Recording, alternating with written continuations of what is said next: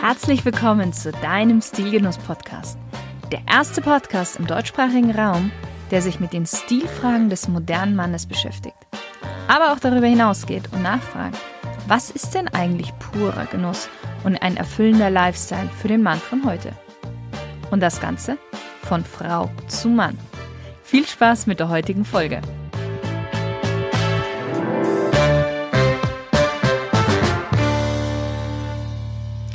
Hallo lieber Stilgenusshörer. Der Coronavirus schlägt ja jetzt schon eine ganze Weile um sich und beschränkt uns wirklich stark im alltäglichen Leben als auch in unserer sozialen Interaktion. Auf die Wirtschaft hat er auch sehr großen Einfluss. Die Folgen davon sind immer noch nicht wirklich abzuschätzen. Einzelne Branchen sind unterschiedlich hart betroffen. Und natürlich auch die Modebranche trifft es hart, beziehungsweise wird es auch noch hart treffen, da man davon ausgeht, dass es zu Engpässen später in der Lieferkette kommen wird. Ironischerweise ist es die Branche, die unter anderem dazu beigetragen hat, dass dieser Virus sich vor allen Dingen in Europa so heftig ausgebreitet hat, und zwar vorderrangig in Italien, weil hier Zehntausende Chinesen illegal in sogenannten Sweatshops arbeiten, ohne Papiere, ohne Versicherung, ohne entsprechende Gesundheitsvorsorge. Sweatshops, damit du dir das mal vorstellen kannst, sind so kleine Nähereien, die oftmals selbst von Chinesen geführt werden und im Auftrag der großen italienischen Modemarken konkurrenzlos billig nähen. Klar, da steht dann drauf Made in Italy. Wer es zum Schluss genäht hat, interessiert nicht. Und um diese geringen Preise zu liefern, importieren sie illegal chinesische Arbeiter, die auf engstem Raum und schlechtesten Arbeitsbedingungen bis zu 18 Stunden täglich arbeiten. Und deswegen ist es natürlich auch kein Wunder, dass Italien das Land mit den meisten Corona-Fällen in Europa ist und dass die Corona-Fälle gerade in jenen Provinzen auftreten, wo die chinesischen Zuwanderer in eben diesen Sweatshops unter den schlimmsten Bedingungen leben und arbeiten. Ich schweife ein bisschen ab, weil darum soll es eigentlich heute gar nicht gehen, sondern es soll heute darum gehen, wie sich die Mode bzw. die Bekleidung in Krisenzeiten verändert. Unsere Welt und unsere Gesellschaft hat schon viele Kriege und Krisen erlebt und jedes Mal nicht ohne Folgen. Und auch die Mode hat sich danach bzw. währenddessen schon neu orientiert und angepasst. Die Mode ist einfach ein Spiegelbild unserer Zeit. So, das heißt, wir gehen heute mal ein bisschen in die Vergangenheit und schauen, wie sich Mode durch einschneidende Erlebnisse verändert hat. Und wir wagen auch einen Blick in die Zukunft, gerade bezüglich des Coronavirus und seine Folgen. Besonders Kriege haben schon immer die Gesellschaft und damit auch die Bekleidung stark beeinflusst. Nicht nur die aus dem Krieg heraus resultierenden Verknappungen und Restriktionen, sondern auch das Militär und die Militäruniformen. Im Dreißigjährigen Krieg zum Beispiel kehrten die Landsknechte vom Schlachtfeld mit aufgeschlitzter Kleidung heim. Und diese Kriegsspuren verliehen den Träger so viel sozialen Respekt, dass daraus eine neue Mode entstand. Und zwar versah man die Ärmel der Kleidungsstücke der Zivilisten absichtlich mit langen Schlitzen. Ebenfalls große Mode waren hohe bis über das Knie reichende Lederstiefel. Diese wurden nicht nur während des Krieges von den Söldnern und von den Soldaten getragen, nein, sondern auch von der gebildeten Männerwelt. Wie schon gesagt, Soldaten haben sehr viel Respekt und Anerkennung in der Zeit bekommen und somit haben sich das die Männer einfach mal abgeguckt. Jetzt gibt es sehr viele dieser Beispiele durch unsere ganze Geschichte hindurch, aber ich möchte nur jetzt mal ein paar nennen und vor allen Dingen welche, die für uns noch nicht ganz so weit weg sind. Und zwar starten wir mal mit dem Ersten Weltkrieg. Während des Ersten Weltkriegs musste die Mode nicht nur schlicht, sondern auch praktisch sein. Aber sie sollte dabei gleichzeitig patriotisch sein. Da gab es zum Beispiel ein Werbeplakat für Kriegsanleihen und Spareinlagen in Großbritannien. Und das hatte die Aufschrift Extravagante Kleidung in Kriegszeiten ist nicht nur schlechter Stil, sie ist unpatriotisch. Und besonders für Frauen galt es als nationale Aufgabe, mit ihrer Kleidung die Stimmung zu heben, die Textilindustrie zu unterstützen und ihre Solidarität zu ihren Männern, die auf dem Feld kämpften, einfach zu zeigen. Was da hinzukam, war aber, dass während des Krieges viele Frauen die Männer in den Fabriken, auf den Feldern und im öffentlichen Transportwesen einfach ersetzten, weil die Männer waren ja im Kampf und zu Hause musste es ja trotzdem weitergehen mit der Industrie. Die Folge war, dass besonders die Rocklänge sich einfach der Dynamik des aktuellen Lebens anpasste. Für dich einfach noch zum Verständnis davor. Man muss sagen, dass Frauen noch vor Kriegsbeginn bodenlange Kleider und Korsetts trugen. Das war das Standardbild der Frau. Bei Kriegsausbruch legten die Röcke bereits dann die Knöchel frei, dann wanderte der Rocksaum immer höher, bis er schließlich bei Kriegsende die Wadenmitte erreichte. Das war davor, wäre das nie passiert oder nie gegangen. Das wäre ein absolutes Tabu, dass eine Frau ihre, ihre Knöchel freilegt. Aber die kürzeren Röcke, klar, erlaubten den Frauen auch größere Bewegungsfreiheit und, jetzt kommt nämlich noch ein ganz wichtiger Punkt, reduzierten gleichzeitig den Stoffverbrauch. Kommt noch was anderes hinzu. In bestimmten beruflichen Zweigen fingen Frauen sogar an, Hosen zu tragen. Was ganz, ganz was Neues und was es bis auf ein paar wenige Fälle überhaupt nicht gegeben hat. Auch den Overall machte die Arbeit in der Industrie erforderlich. Eine weitere große Veränderung in der Damenmode war, dass sie ab 1917 dazu aufgefordert wurden, sich keine Korsetts mehr zu kaufen. So, warum das Ganze? Weil der Stahl, der in den Korsetts verarbeitet war, zu Kriegszwecken benötigt wurde. Laut einem amerikanischen Nachrichtensender konnte man sich dadurch, dass die Frauen keine Korsetts mehr gekauft haben und auch dann logischerweise nicht mehr getragen haben, so viel Stahl sparen, um zwei komplette Kriegsschiffe zu bauen. Für die Frauen war das natürlich ein, ein Riesengeschenk mit dazu, weil sie haben ja Jahrhunderte davor haben sie immer wieder Korsetts getragen, bis auf eine ganz kurze Zeit, in denen sie davon mal kurzzeitig befreit waren, aber danach haben sie immer, wurden sie quasi in Form gepresst. Und jetzt auf einmal hat sich das quasi aufgelöst gehabt. So, das Zugehörigkeitsgefühl und auch die Solidarität zu den Soldaten zeigte Frau, indem immer mehr Gestaltungselemente und Schnitte aus der Militärkleidung in die zivile Kleidung Einfluss. Das heißt, sie trugen Stehkrägen und so Tressenbesatz, also diese Verzierungen wie bei den stattlichen Uniformen. Oder auch aufgesetzte Taschen wie bei den Jacken, die man in der Schlacht trug. Aber auch farblich passte Mann und Frau sich an das Militär und den Krieg an. Zum Beispiel war Bombenbraun und Feldgrau sehr modern. Auch Schwarz, Schwarz, das eigentlich eine reine Trauerfarbe war und man nur zu diesen Zwecken getragen hat, und man sah das zu dieser Zeit sehr oft, Schwarz als Trauerfarbe, wurde aber dann zur absoluten Modefarbe und was ja auch bis heute so blieb. Nach Kriegsende mussten die erwerbstätigen Frauen ihren Platz wieder für die vom Krieg heimkehrenden Männer räumen, aber was geblieben war, war die Veränderung in der Damenmode, die auch nicht mehr wirklich rückgängig zu machen war. Jeder kennt so die Roaring Twenties oder die Golden Zwanziger, die sie auch gerne genannt werden. Und wenn du da dir das Bild vor Augen hochholst, Frauen haben da diese gerad geschnittenen kurzen Kleider ohne Korsetts getragen.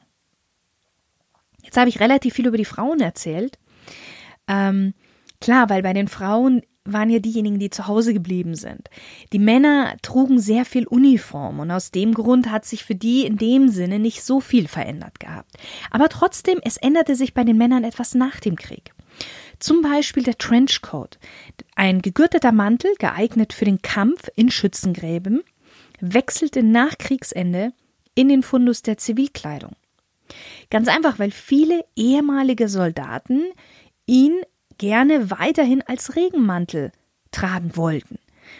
Der Trenchcoat war aufgrund seines Materials, seines Kragenschnitts gut gegen Wind und Wetter und der Schnitt war einfach äußerst praktisch. Vor allen Dingen gab es auch einen immensen Überschuss an Kriegskleidung. Wenn du mehr zu dem Trenchcoat erfahren möchtest, dann hör dir einfach meine Folge über den Trenchcoat an. Das verlinke ich dir dann auch in die Show Notes. Auch die Chino. Heute kennt man sie als lässige Herrenhose, auch damals, beziehungsweise damals gab es sie erst noch nicht, aber nach dem Krieg wurde sie in die, in die Zivilkleidung übernommen, und zwar übernommen von den Uniformen der britischen Armee in Indien und vor allen Dingen in der Farbe Khaki. Gehen wir mal weiter zum Zweiten Weltkrieg, weil auch hier gab es ganz schön große Veränderungen in der Mode, in der Bekleidung. Der Look der Mode hätte sich ohne den Zweiten Weltkrieg und der daraus resultierenden Sparpolitik höchstwahrscheinlich komplett anders entwickelt. In den 30ern wurden bei den Frauen wieder die weiblichen Kurven mehr betont. Du kannst dich erinnern, in den 20er Jahren ist das vollkommen verloren gegangen. Und der Konsumrausch der 20er Jahre, weil man hatte den, den Ersten Weltkrieg überlebt und man feierte und äh, überhaupt das ganze Leben feierte man in den 20er Jahren. Und der darauffolgende Börsenkrach 1929 führte dazu, dass dann privat mehr geschneidert wurde, geflickt und auch geändert wurde. Nichtsdestotrotz waren Männer und Frauen fest entschlossen, aus dem wenigen Vorhandenen das Beste zu machen. Es war ein großes Verlangen nach Reichtum und nach Luxus. Und somit war Eleganz in der Kleidung große Mode in den 30er Jahren. Abends trug Frau lange fließende Seidenkleider, der Mann schwarzen Frack, Weste und weiße Fliege. Also Eleganz war das Wort schlechthin, wenn es um Mode und Bekleidung ging. Paar Jahre später schrieb die englische Vogue, und zwar 1942, dass Eleganz aus der Mode gekommen ist. Wieder wurden militärische Elemente an die Zivilbekleidung hinzugefügt, um das Gefühl von Zusammengehörigkeit zu stützen. Und Frauen übernahmen wieder die Jobs der eingezogenen Männer. So, jetzt kannst du dir schon vorstellen, was wieder mit der, vor allem mit der Damenbekleidung passiert ist. Die Bekleidung der Frauen wurde wieder schlichter und wieder praktischer. Aber auch der Materialmangel hatte zur Folge, dass nicht nur Lebensmittel, sondern auch Kleidung bzw. Stoffe rationiert wurden. 1941 zum Beispiel führte die britische Regierung das sogenannte Nützlichkeitsprinzip ein, was die Anzahl der Falten im Rock, die maximale Weite von Ärmel, Kragen und Gürteln vorgab. Ein ähnliches Prinzip gab es bei uns auch in Deutschland. Das heißt, die Röcke der Frauen bedeckten nur noch knapp das Knie, also jetzt rutschten wir sogar noch ein bisschen weiter nach oben als im Ersten Weltkrieg, und sie waren schmal geschnitten. Und im Zweiten Weltkrieg kam auch das Kostüm in Mode. Und dieses Kostüm erinnerte stark an Militäruniformen. Klar, man übernahm wieder gewisse Elemente einfach, aber das hatte auch noch einen anderen Grund, weil die Kostüme der Frauen aus abgelegten Männermanteln oftmals gefertigt wurden. Und aus dieser Zweckmäßigkeit entwickelte sich noch etwas Neues. Und zwar übernahm die Damenmode auch die breite Schulterpartie der Herren. Bei den Herren hatten sich Schulterpolster schon beliebt gemacht. Vorerst gab es Schulterpolster nur im Militär, weil man eben seine Schultern damit auspolsterte, um ein breites männliches Kreuz zu haben.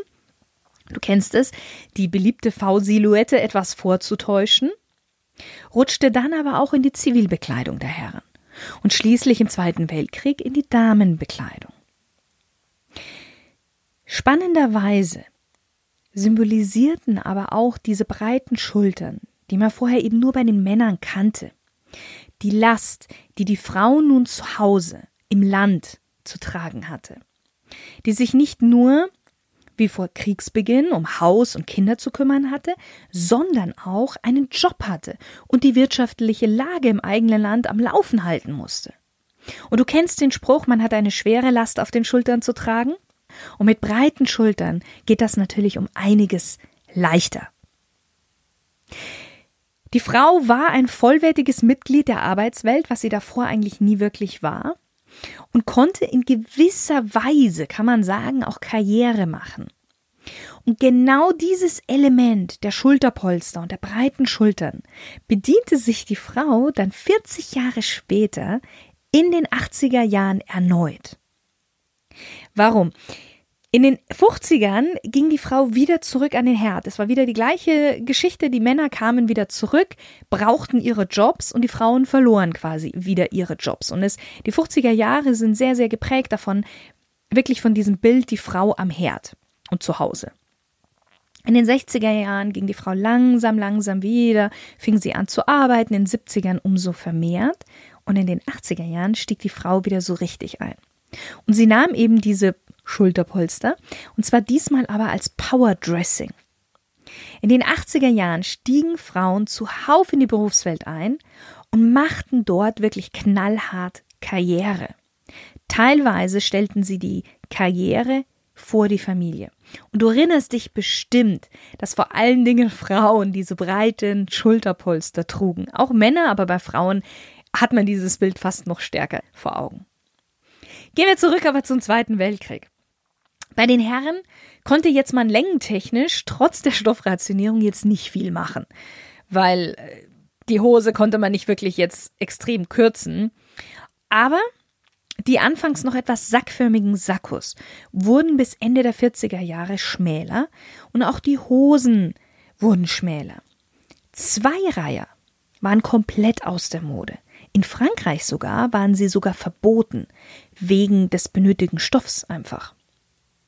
Man muss auch sagen, dass die Entwicklung der Herrenmode zu dieser Zeit fast zum Stillstand gekommen war, weil, wie auch beim Ersten Weltkrieg, das Gros der Männer sehr viel Zeit in Uniform verbracht hat. Weil auch privat trug man einfach aus Solidarität zum Teil Uniform. Und die Bekleidungsindustrie hat fast ausschließlich sich auf die Produktion von Uniformen dann konzentriert. So, jetzt machen wir mal einen gewaltigen Sprung und zwar ins Jahr 2001. Besser gesagt zum 11. September 2001. Dieser Tag war auch ein gewaltiger Einschnitt in das Leben vieler Menschen und auch in unsere Gesellschaft. Nach den Terroranschlägen vom 11. September hatten viele Menschen wirklich Angst, fühlten sich nicht mehr sicher und einige hatten auch Sorge, einen neuen, wohl möglichen Weltkrieg erleben zu müssen. Wie hat sich das Ganze wieder in der Mode ausgewirkt? Einige Designer änderten sofort daraufhin ihre Konzepte für ihre Designs und entfernten alles, was nur im geringsten als militärisch hätte empfunden werden können. Weil Mode sollte nun das zeigen, nach dem alle sich in gewisser Weise sehnten, und zwar Frieden.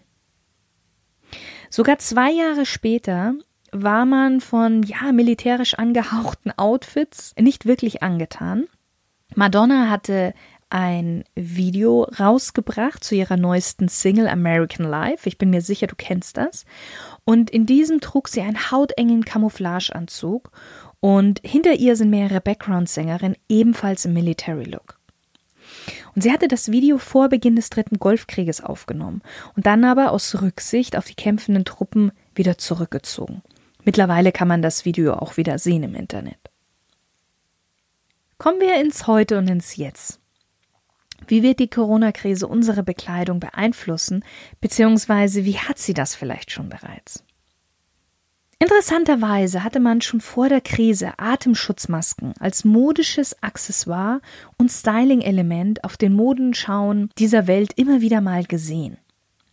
Und als im Februar diesen Jahres auf der Londoner Fashion Week einige der Besucher mit Atemschutzmasken zu sehen waren, haben das viele noch als Fashion Gag abgetan.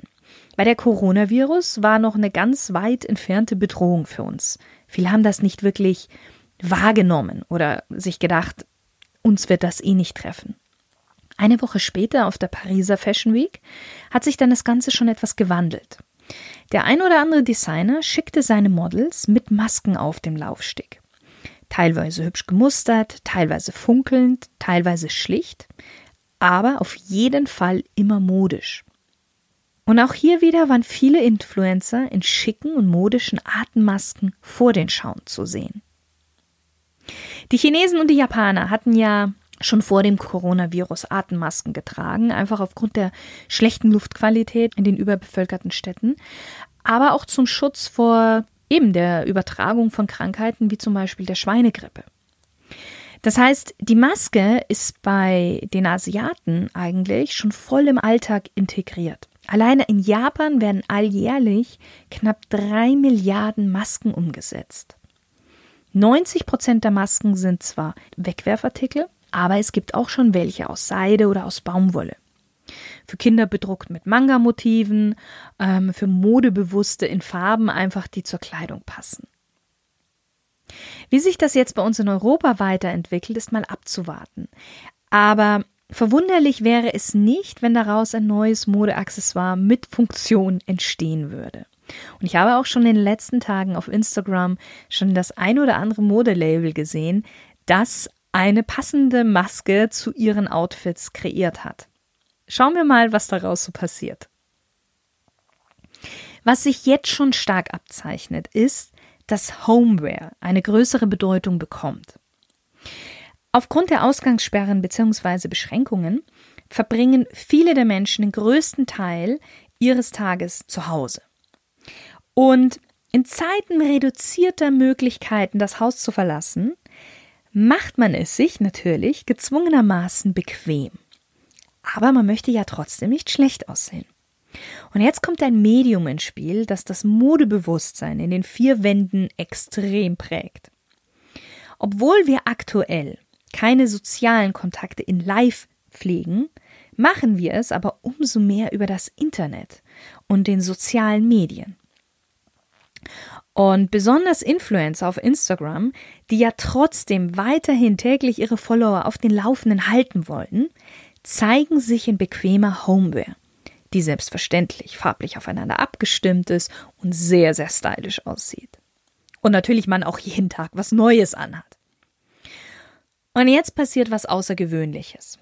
In den vergangenen Jahren entstand eine Diskrepanz zu dem, was man auf der Straße gesehen hat und zu dem, was man in den sozialen Medien gesehen hat. Vor Gründung von Instagram fotografierten Street-Style-Blogs beliebig Menschen, die gerade zufällig über die Straße liefen und gut angezogen waren. Heute ist das genau andersherum. Heute tragen Menschen bestimmte Kleidung, um fotografiert zu werden.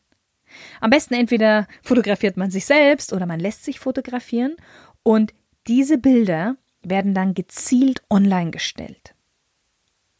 Und diese Inszenierung von Kleidung ist wichtiger geworden als die Kleidung, die man im richtigen Leben trägt. Bei den meisten ist Alltagskleidung eher bequem als individuell, eher leicht und angenehm zu tragen als irgendwie kompliziert, aber dafür auffällig. Und jetzt kommt die Homeware genau zu dieser Zeit und bringt Realität und Fiktion zusammen.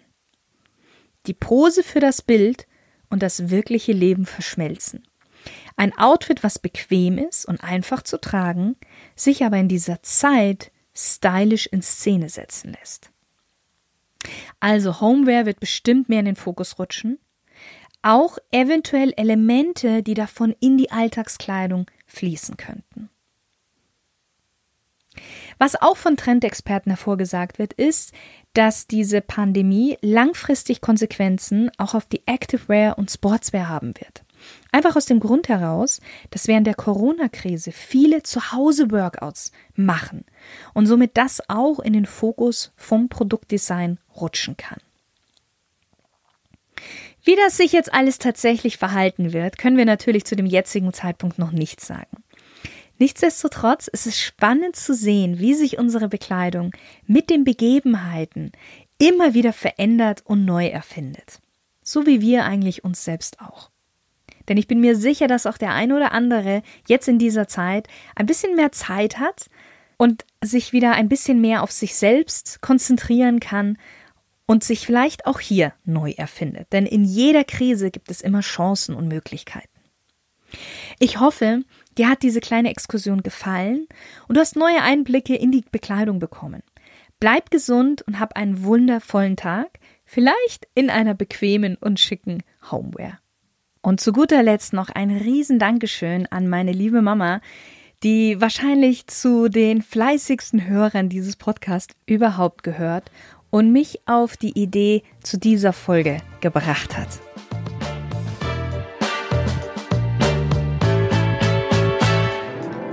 Du weißt einen tollen Interviewpartner, den ich unbedingt in meinem Podcast einladen sollte? Oder du wünschst dir, dass ich mal über ein bestimmtes stilvolles oder genussvolles Thema sprechen soll? Nichts leichter als das. Schreib mir unter podcast.shirinzeit.com. Ich bin sehr gespannt. Deine Shirin.